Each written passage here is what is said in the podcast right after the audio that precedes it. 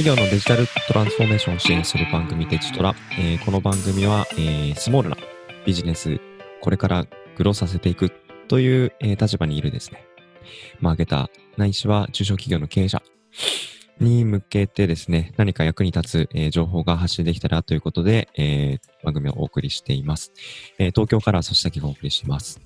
はい、ロサンゼルスからクリスです。はい、今日もよろしくお願いします。お願いします。えー前回パネルの話をしましたが、まあ、割とその理論的なところに、終始をしてしまったんですけども、まあなんか全体感というのは掴んでいただけたのかなっていうところで、まあビジネスモデルごとに、まあファネル違うよねと、えー B2B、B2C、えーあとはオンライン飲食店などですね。えーファネルって一般的に、まあ、えーアベアネスがあって、インタレストがあって、で、デザイアがあって、アクションがあるっていうようなところが、すべてのビジネスモデルで一緒かっていうと、まあそうではないよねってところで、じゃあ、それぞれちょっとビジネスモデルごとに見ていったら、えーどんなお話ができるかなってところで、今回はオンラインですかね。飲食店とか、えー前提にしたときにどんなファネルがあるかなっ、どんな、えーアプローチ、考え方が、えーポイントになるかなみたいなところをクリスとお話をしていきたいなと思うんですが、まあそうだね。ちょっとアイスブレイクに、えーまあ飲食店、身近なところでやっぱ、あの、カフェとか、あとハンバーガー屋さんとか、うん、こういったところあるかなと思うんですけども、なんかその、利用するシーンとかをちょっと思い浮かべながら、ちょっとパネルをするとどんな話の展開になるかなっていうところがちょっと、面白そうだねって話をしてた。ちょっと角度変えてね。今度はビジネス側からデスステップパネルを、こう、ね、カーテンの裏に押さえ押さえ込むみた。うんそう。で、これやっぱり、あの、一個ポイントとして面白いなと思うのは、今想定しているファネルが、例えば5年後、10年後も同じファネルでいいのかっていう話を考えたときに、やっぱ変わってくると思うんですよ。変わると思う。で、それを思ったときに、例えば、えーもうね、身近にあるコーヒーチェーンとかって、もう10年以上前からあるところたくさんあるじゃないですか。でも、じゃあ、果たして10年前に、まあ、日本だとですね、今もうコンビニで、えーワンコインないしは200円未満で、引き立てのコーヒーが飲めるわけですよ。そういった状況が来る前に想定していた、えーコーヒーチェーンの、えーマーケティングパネルと、今のパネルって、なんか違うんじゃないかなって今話をしながら思ったんですね。ちょ、ちょっと待って、俺日本に住んでながらあれだけど。あ ごめんごめん。でえっと、それ作戦、例えば例で言うと、えっと、僕がスターバックスでしょっちゅう飲んでたとして、ある、ある時点で、なんうん。かコンビニが美味しいコーヒーやり始めて、100円ぐらいで うんやり始めて、そこでスターバックスさんとかみたいのは、それに対応してファネルを調整しないといけないっていうこと？うん。で、実際してきたんじゃないかなっていうふうに今話をしながら、なるほど。うん、思っていて、で、もともとはやっぱり引き立てで、そのコーヒー豆のやっぱ香りとか、えー味わいとか、ちょっとしたその味の違いとかを楽しみたいとかっていうコア層は、やっぱりその、そういうコーヒーチェーンに流れていたと思うんですけど、そこに全く引きを取らない、えーまあ、アラビカ種の豆を、えー大量調達をし、で、それなりのクオリティのものをコンビニで飲めるって状態に、まあ、した、えーまあ、状況がある手前、まあ、美味しいコーヒーを飲むっていうところの、ざっくりとした、えーところだけでは、まあ、顧客が囲い込めなくなってしまった。に対してどうファネルを切っていくのかっていう風な、多分問い直しを多分この5年、10年以内に絶対してるんじゃないかなって思ったわけです。あそ、そもそも僕は、あの、思ってるのは、スタ、スまあ、僕結構スタバス大好きなんで、うん。その認知度、そのファネルで言うと認知度の部分だっていうと、はい。あの、まずミッションとかだいぶ違うよね。ミッションがとか、そういうカルチャーとか、うん。会社のミッションが違う時点で、うん。メッセージもだいぶ違うんで、うん。そのミッションがか変わらないけども、そのミッションの、ミッションの伝え方が変わる。で、でまあ例で言うと、そその、さ例えばコンビニ売ってるコーヒーなんてさ、ミッションもクソもないじゃん。美味しいコーヒーが安く買えるみたいな、要は、そうでしょ？いや、ちょっとそこはそこでちょっとなんか議論してみたい。まあでもまあ、カルチャーないじじゃん、カルチャー。一般カ的カルチャーは、ないじゃん。うん。だけど、例えばまあ変な人、大手の、例えばおしゃれなやつはさ、うんそのカフェ文化を作ろうとしてるわけじゃん。はい。コンビニがじゃあカフェの文化を作ろうとすると、今度は逆におにぎり売れなくなっちゃうでしょ？なんか、もしくはあの、ね、雑誌とかさ、コロコロコミックみたいな感じで。なんか、だからカフェ文化を100%できないんだよ、フィジカリー。そうですね。コンビニだとカフェ文化を作るんじゃなくて、ね、本当に近くて便利で、えーすぐに手に入るっていう。うんところそれはカフェ文化じゃないの？うん。コンビニ文化なんですよ。うんうんうん。そうそうそう。だから、あの、あくまでもコンビニ事業の中の一つの商品ラインでしょ？うんうん。で、そのパネルってだいぶ多分、その、違うし、うん。で、やっぱ、だけども、まあ、そしたさん言うように、その、おこんな美味しいのがここで買えるんだったら、うん。あの、あっちに行く回数減らそうとか、自分の持ってるその1000円の小遣いを、もうちょっとそっちにシフトしたら10回飲めるとか、うん。さ3回じゃなくて。うん。そうなってくるとさすがに行動が変わるよね。うんうん。うん。だけどそこでじゃあ、あの、大きい会社は何をしてきたかっていうと、まあ、勝手な僕の経験だけど、うんまあ、ポイント制度、携帯で買えるとか、で、ポイント制度でやると、あの、スタバの場合ゴールドスターとかつくじゃん。つきますね。で、スターがいくつかになるとタダになるとかね、あるでしょ？うんうんお誕生日だとその日はタダとか。そうそうそう。だからスターがたまると、もう、あの、メニューにある一番高いやつ買ってやろうとかってなるじゃん。そうそうそうそう。スターバックスリバーズってやつが、そうそう。こっちにはあるんですよ。俺、俺なんかもうペーパルに、あの、繋がってるから、うん。あの、20ドル下に声、あの、下がると、うん勝手にこう、また5000円ぐらい入れるようになってるから、でえ半永久的に僕からお金をこう、吸い取ってる感じなんで。いや、全くね、同じ設定を僕もしていて、だから、もう常日頃、なんか、別にお金持ってなくても、スマートフォンさえ持っていれば、なんか、あ、ちょっと飲みたいっつって、ね、小銭出す手間もないし、で、ポイントもなんか溜まってきて、あ、あともうちょっとで100超えるみたいな状況なわけですよ。そう。パネルで言うとさ、それはさう、んトップのパネルの問題じゃなくて、うん。あのトップで例えばボリュームが減っちゃった場合は、ミドルでうん。リピート客を増やすっうん。ていう戦略になるわけじゃん。だから、そこはどちらかというと毛布っていうかミドルパネルとボトムパネル。うん。下手したらお客さんの先のリピート客をこう、ライフタイムバリューを増やす戦略だよね。うん。なるほどね。うん。だからそういう、なんでしょう。どこにそのファネル、どどういうファネルを描きたいのか、そこのまあボリュームをどうあの見てるのかによって、で、それをまあ達成するための、まあ、アプローチ施策っていうのは、ね、コンビニと、えーカフェチェーンでは全然違いますよと。うん。やっぱストーリーも違うよね。だってそしたら日本でうん、スターバックスがどうやってうん有名になったきっかけって覚えてます？当時。有名になったきっかけ、有名になったきっかけって、年代で言うと何年ぐらいのイメージで今お話ししてるんですか？やべえ、なんか年齢の差がここで分かっちゃう。いやだって、スターバックス僕一番最初に目にしたのは高校生の時なんですね。うん。コでーヒ、ー飲んでました、高校の時に。いやの、飲まないですよ。だって僕アルバイトしなかったですから、うんね、それでコーヒー一杯なんか400円、500円みたいなやつを飲んでしまう。すぐお小遣いなくなるわけじゃないですか。うんそれよりもコンビニ行って、なんか割と、あのー少ないコインで、たくさんお腹いっぱいになる、なんか菓子菓子パンみたいなやつとか、あとはね、その 牛丼チェーンとか行って、ね、うん満たすみたいな方が圧倒的にコスパいいでしょっていう価値観だったわけですよ、当時は。やっぱ客、パネルの中でもターゲットしてる客層が、うんオーディエンスもその時点で違うんだよ。ほだからパネルに流し込んでるその客,、客のう。うん。タイプが違う。だから僕はパネルに流し込まれるタイプではなかったわけですね、当時は。しょうがないですよ。お小遣いね、500円なのに、コ本当そうですーヒー一杯500円だったらもう買えない。高級で、なんかお金持ちの人がなんか毎日の優雅に飲むんだろうなって思ったその時点で僕はあの、大人になったら飲んでやるっていうことで、うん大人になったら多うん分コンビニに行く回数が、今度はスターバックスでそのポイントを使って飲んでるわけでしょ？まあ、おっしゃる通り。だから、そう。そそうこにパネルに入入入ってきてるわけです、今は、多分。そう。僕が思う、うんあの、確か、えっと、覚えてる限りだと、うん。確かあの、スターバックスが日本でグローした時のうん。戦略？間違ってるかもしれないけど、確か、プロダクトプレイスメントで伸びたんだよね。プロダクトプレイスメント。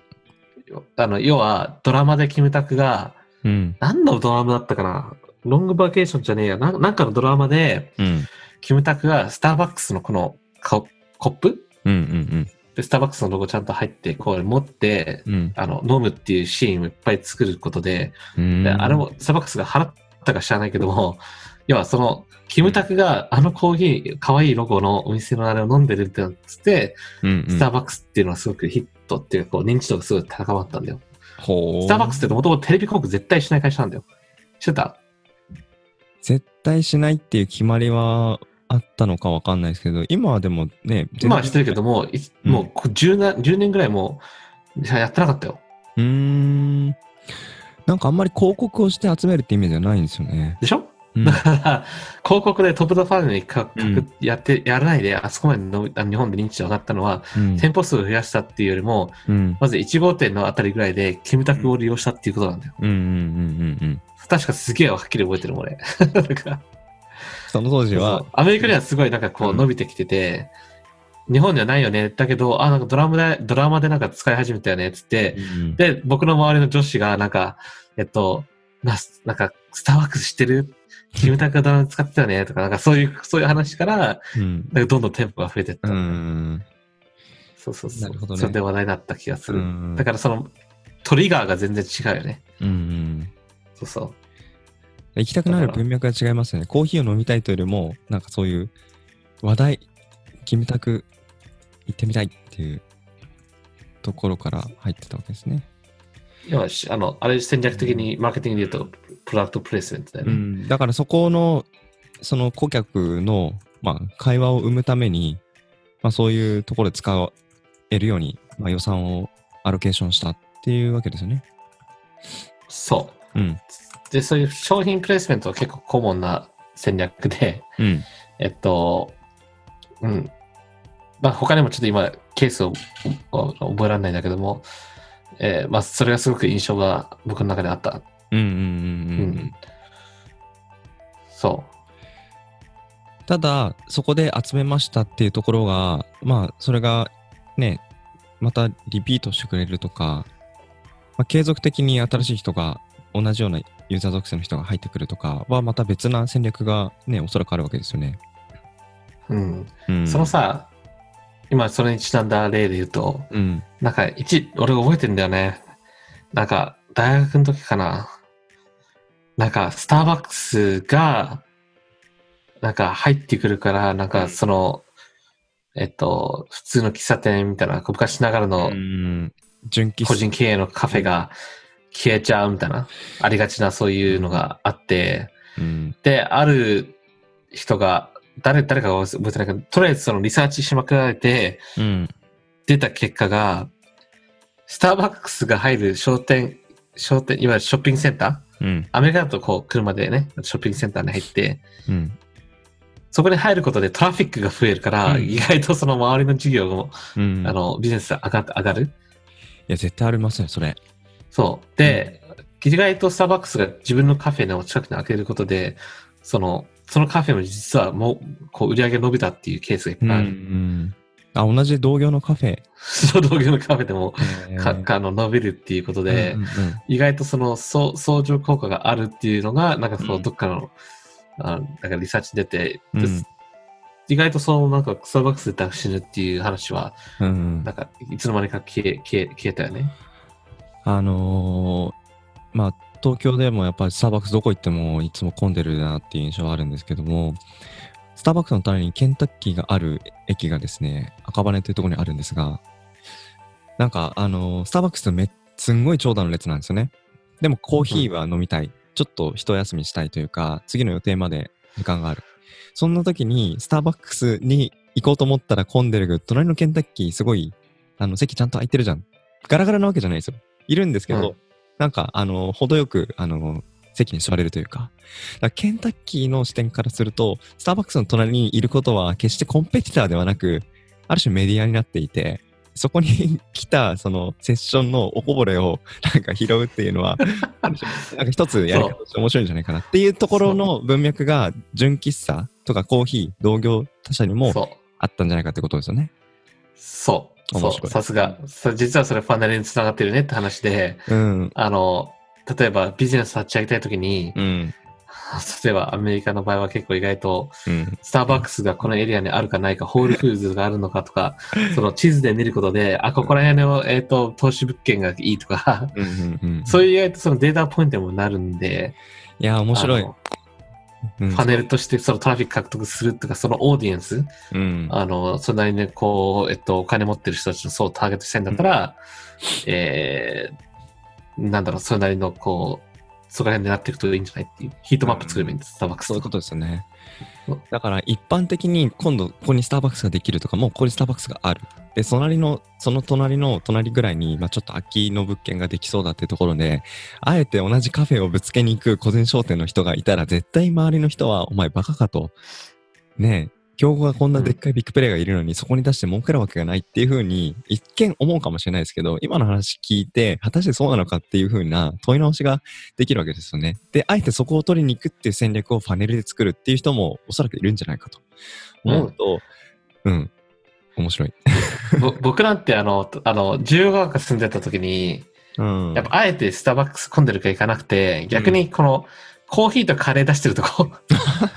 すげえ、あの、こう、自由が丘の裏の方にある、こう、木で作ったようなのがあって、うんけ 結構それなりにこう、すぐ座れるようなとこだったんで、で、ジャズもかかってるし、なんか結構落ち着いてカレー食いながらコーヒー飲んで、それで本を読むみたいな。うんだから、ある意味、スターバックスマインドセットでそこのお店入るから、うん。まあカレーも食えたし、うん。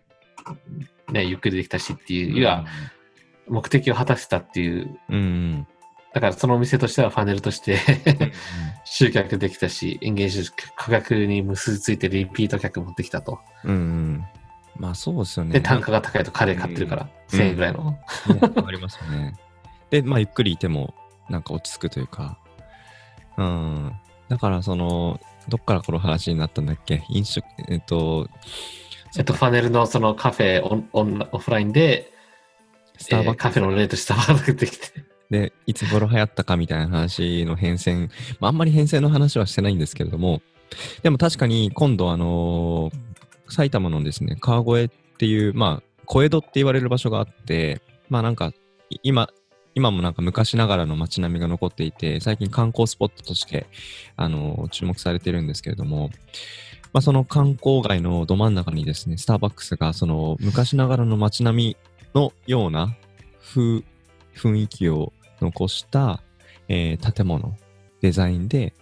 えーまあ、店舗を出すというのが、本当にもう来週ぐらいかな、あるんですけど、なんかそこをまたできると人流れがまたぐっと増えるし、もう見るからになんか行きたくなるんですよ。スターバックスって本当に都心の駅とかで、あの、まあみんなに似たようなって言ったらちょっと語弊がありますけれども、もう全然昔のその江戸時代の建屋の中にスターバックス入ってるみたいな雰囲気で店舗出してるわけですよ。もうそれの、あのーイメージ写真だけ見ただけでも、あ、これちょっと行ってみたいってなるんですね。で それが、川越のランドマークの、まあ、時の鐘っていうのがあるんですけど、その、ま、真隣にできるというか、なんかそういうホットなえーストーリーをなんか作るっていう意味で言うと、まあ、それ自体面白いし、で、それを見に行きながら、すごい人の動線ができるんで、そのトラフィックをうまく利活用して何をしようかと考えてる、まあその周辺の観光各業種をやっている人たちっていうのは今楽しみにしてるんじゃないかなと。まあ、場合によってはあえてそこでなんでスタバックス選んだろうね。なんでだろうね。スターバックうんス、スターバックスが選んだのか、そのテナントが選んだのかは、ちょっとまあそこまではね、僕も分かってないですけど、僕としては、まあ、スターバックスが狙ってたんじゃないかなって思いますね。なるほどね。うん。うん。やっぱりその、ある種コンセプトストアなんですね。京都に、京都の町屋をなんか模したような形で、えー店舗をデザインしてるところもなんかあるみたいですけども、なんかそれに近いものを多分出せる場所をずっと探してたんじゃないかなと思ってて。で、うんまあ、鎌倉とかもいいかもしれないですけど、まあ同じような文脈で言うと次は川越かなみたいなところ で狙ってたんじゃないかなと思いますけどね。けどやっぱ外人の旅行者が増えるんだったら、やっぱそこに外人がこう馴染みのあるブランドのある、うんえ。っと、落ち着いてくれる、お金を落としてくれるお店立ち上げるとしたら、スターバックスベストなんじゃないかなと思うんだよね。なるほどね。例えばそこでなんか、うん感じの入ったコーヒー屋とかうん。と、例えば、例えば僕がなんかバリバリのアメリカ人で日本語わからないうんアメリカ来ましたって言った時に、うんあ、可愛いすげえ、なんか侍とか出てきそうって言って、うんあ、ちょっと疲れたな、すなんかコーヒー飲みてえなと思った時に、うん。なんかそういう雰囲気の中にスターバックスがちょろっと入ってて、うん。だけど読めない感じの店がかスターバックス、あコーヒー屋があったら、スターバックスの方に行っちゃう気がするんだよね。うんうんうん馴染みあるし、うん要は目的はその川越を味わうから、それも満たされてるわけだから、別にこ飲むコーヒーは別に日本のものじゃなくてもいいと。うん。ってなっちゃう。そうなってくると、やっぱその外人のこのフックとか、うん。っていうのは結構大事なのかなとか思って、うんちょっと考えすぎ？うん。あ、でもそういう視点も全然ありだなと思うし。うん。だからまあちょっとそんな楽しみもあるなと思うの。まあ結構その飲食店と言いながら、まあスターバックスにだいぶ寄ってはしまったものの、なんかちょっとプラスアルファで、まあ、一般的な飲食店かけるファネルっていうところで、うん。なんか補足というか話し足りないところってありますか？そうね、やっぱ、うん、僕はその、その収穫の部分よりも、意外とその、サンデルの真ん中うん、どうやってエンゲージメント高めるかっていうのがもっと面白いと思うんだよね。なんかですね、その僕、カフェ携わってるところが一個あるんですけども、そこは、まあ、一回来てくれるってとこすごく難しいんですね。なんでかっていうと、駅から遠いし、その駅自体、行ったことないというか、初めて来るみたいなたくさんいるわけですよ。で、えー降りて住宅街を、あのーぬ縫うように、ね、10分ぐらい歩いて、ようやく行くと、まあ、古民家カフェがあって庭がよく見えるところ、あ広いところなんですけども、まあ、初めて来る。で、居心地もいい。でもまた来るかっていうと、えーちょっとまた別の話。まあ、来てくれる人ももちろんたくさんいて、で、あの、コメントとか写真とか残してくれて、Google マイビジネスですごい今レーティングがいいんで、ありがたいの。4.7ぐらいあるのかな？ありがたいんですけれども、あのーそこで、その、インスタグラムやってるんですよ。うん。あのーフォロワーの数だけで言ったら、その、アルファ、アルファツイッターじゃないや、えっ、と、インフルエンサーのような数時間っていうのはもちろんないんですけども、僕、この間聞いててびっくりしたのは、あのーその運営している女性がまあ店舗のスタッフなんですね。で、その方のファンの方がフォロワーさんにいるらしいんですよ。で、うん 野菜を送ってきてくれたって聞いて、どっから送ってきてくれたのって聞いたら、もうなんか九州の方から 送ってきてたりとか、果物とか、なんかそういう、その、リピートはしないけれども、なんかそこで、あの、ファンというか、つながっていきたいというか、そのカフェの誰々さんと、そういうコミュニケーションを取れていることにすごく心地よさを感じているっていうお話を聞いたわけですね。だからリやっぱそこでデジタルトランスフォーメーションでしょう。あの、IoT で、あの、ね、アレクサ、あそこのコーヒーの豆を送ってくれとかさ、あーちょっと、うん。い いや、面白いんだけど。うんいや、面白い。面白いんだけども、なんか今の話の中だと、やっぱその人のあ、なんかその、人と人とのつながりみたいなところにが一つ、うんまあ、エンゲージメントになっているんだなっていうのまあ、すごくスモールなね、さっきはスターバックスの話しましたけど、本当ここは、あのーそこだけの店舗でやってるところですけども、まあなんかリピートっていう観点とか、あとエンゲージメントっていう観点で言うと、なんかそういう、えー人と人、人とカフェ、お客さんとカフェっていう単位ではなく、お客さんとお客さんで働いている店員さんっていう単位で、えーエンゲージメントを考えるっていうのも一つ面白いアプローチかなっていうふうに思う例かなと思ってちょっとお話をしてみました。そうね。やっぱ、うん僕こ、そういう、そういうケース、例えば、オフラインのビジネスで常にオフラインでグローしないといけないかっていうとそうでもなくて、うんうん今まさに、まあ、具体的な、こう、これやったらいいとかっていうものはないんだけど、その、一回来て、その、ハートにすごく刺さるものがあればいいことだけど、昔と違って今ってほらさ、その、デジタルをとネットとか通して、うんそのブランドと関われる仕組みがあるじゃない？インスタグラムフォローしてあげたりとか、ライクしてあげるとか、はい。コメントしてあげるだとか、レビュー、いいレビュー書いてあげるとか、うん。そのお店に行って、離れて数日後、1年後とかでも、うん。そのブランドに関われる、こう、リレーションシップをデジタルに持てることができるわけじゃない、うん。そうですね。うん、それだからそれをこう、つ作りつつ、まだそれをこう、作ったところでどうやって売り上げ伸ばすかっていうところちょっとわからないけども、うん。その仕組みってもう、ツールっていうのはもうあると思ってるのね。それをじゃあどうやってクリエイティブに、その、えっと、その、一回来てくれたお客さんとどうやって長期的なうんリレーションシップをオンラインで保てるか。で、いつか東京に来た時に立ち寄ってもらえるとか。うん。その、そのタイミング、こそのお客さんがこう東京にいる、いたことを、うん。えっと、どうやってそのカフェの人が、うん。例えばお客さん1000人いる中、その自動的にその人が東京に来ましたよ、クーポン送ろうとか、うんうん。そのマニュアルで一個一個エクセルとかでさ、この人がこう来たとかできないじゃない？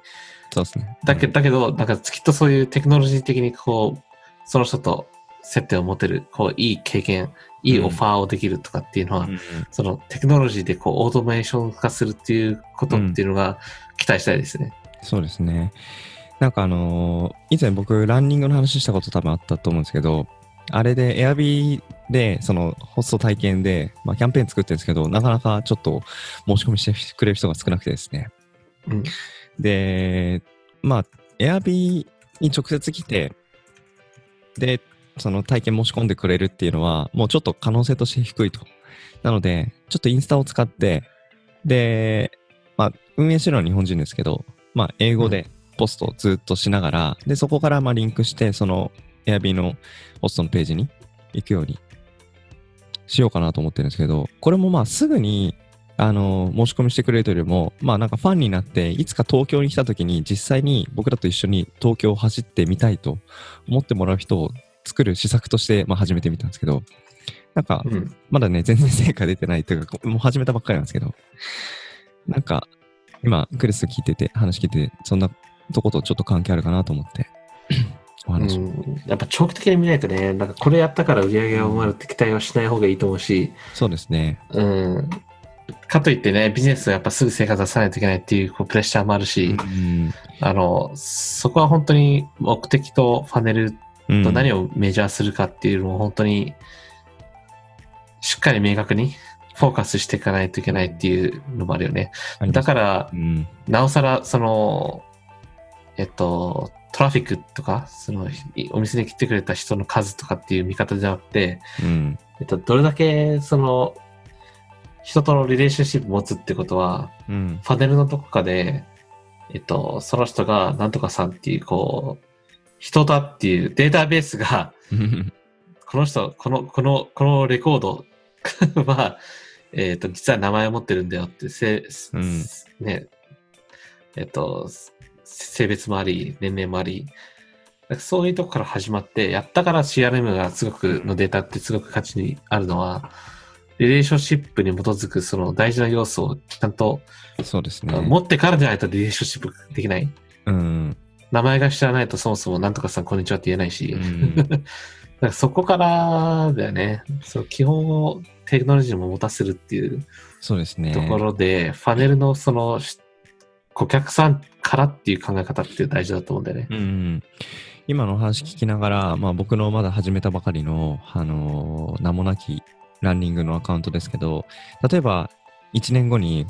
えー、1人海外から来た、えー旅行者の方が、まあ、泊まってる宿泊ホテルのそばだからっていうので、ついでに申し込んで、実際に一緒に走りに来てくれました。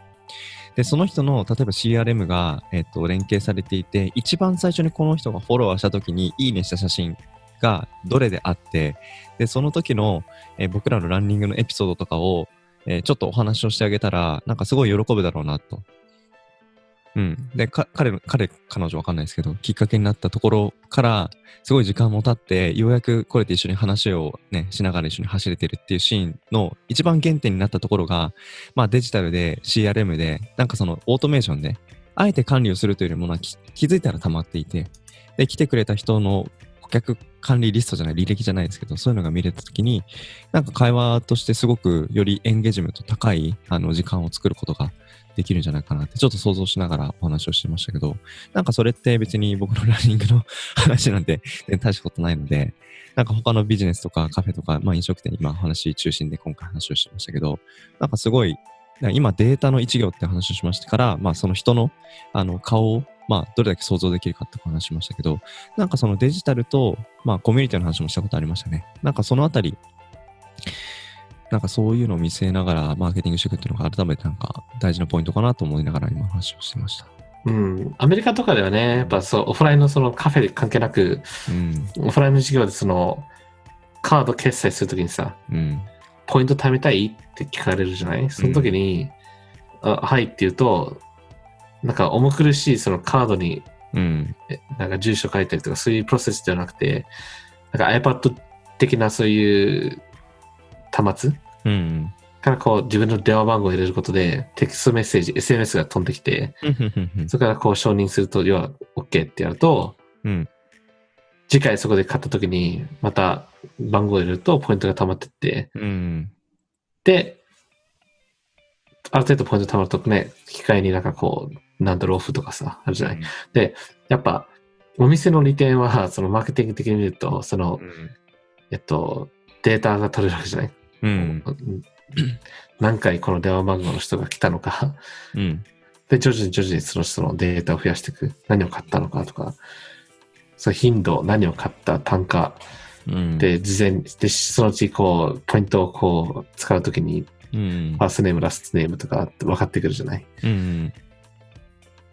で、しそのうちに、店員だったり、カメラだったり、その AI とかで、この人の性別は男、女、年齢このぐらいとかっていうデータが打ち込まなくても、うん。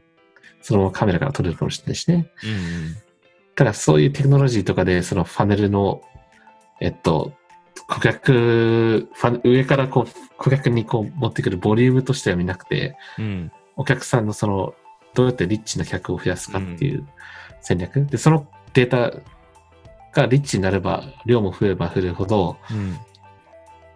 本来正しいマーケティングっていうか、うん。どうも、はじめまして、リザーですとかさ、そういうマーケティングができるうん。変なバナー広告で、うんなんかね、追跡されるようなバナー広告ではなくて、そうですね。もっともっとリアルで、うん。あ、この人、なんかリッツ・カートンの挨拶並みな、うん。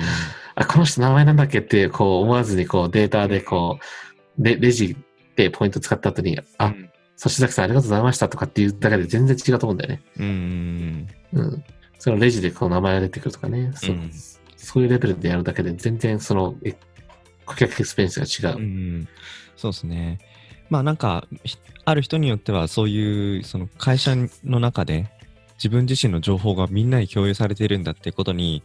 若干のその抵抗を持つ人もいるかもしれないですけども、まあ、その抵抗を上回るそのエクスペリエンス、まあ、接客、その時間を、まあね、ホテルリッツ・カールトン行って、何々様って言われて、すごい心地いいわけじゃないですか。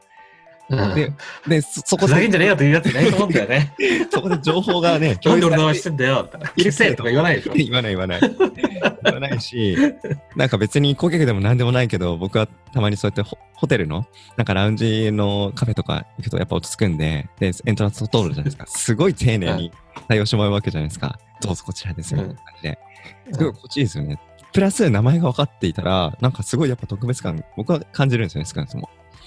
だから、うん顧客情報を知られることに抵抗があるっていう人も、果たしてその状況を見たときに、なんかやっぱプラスアルファの部分って、その知られてること、共有されてることがネガティブな側面ももちろんあるかもしれない。それを上回る要素も全然あって、そういったところもデザインすることを目的にしながらデータを使うっていう視座で、その会社の中でお客さんに接するための情報として、ポイントカードをもらったときに、レジに、この人は前回いつどこで来て、コーヒー以外にどんな豆を買ったか、あ、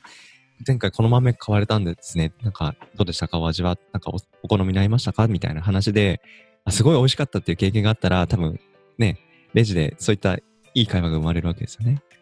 それが接客だしね。うん。程度につながる。データを使ってうん、話だったらやっぱりデジタルで CRM で。で、そうするとうんクリスが言ったようなパネルがどんどんどんどんその上後のように下に行くと小さくなるんじゃなくて、下に行きながらもうんリッチになる。リッチになると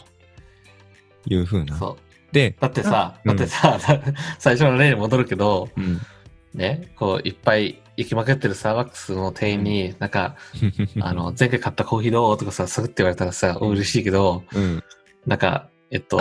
コンビニでココーヒーこう流してるときにいきなりなんかこう、店員さんにさ、クリスさんコーヒーどうですか？とか言われたらビビっちゃうもん。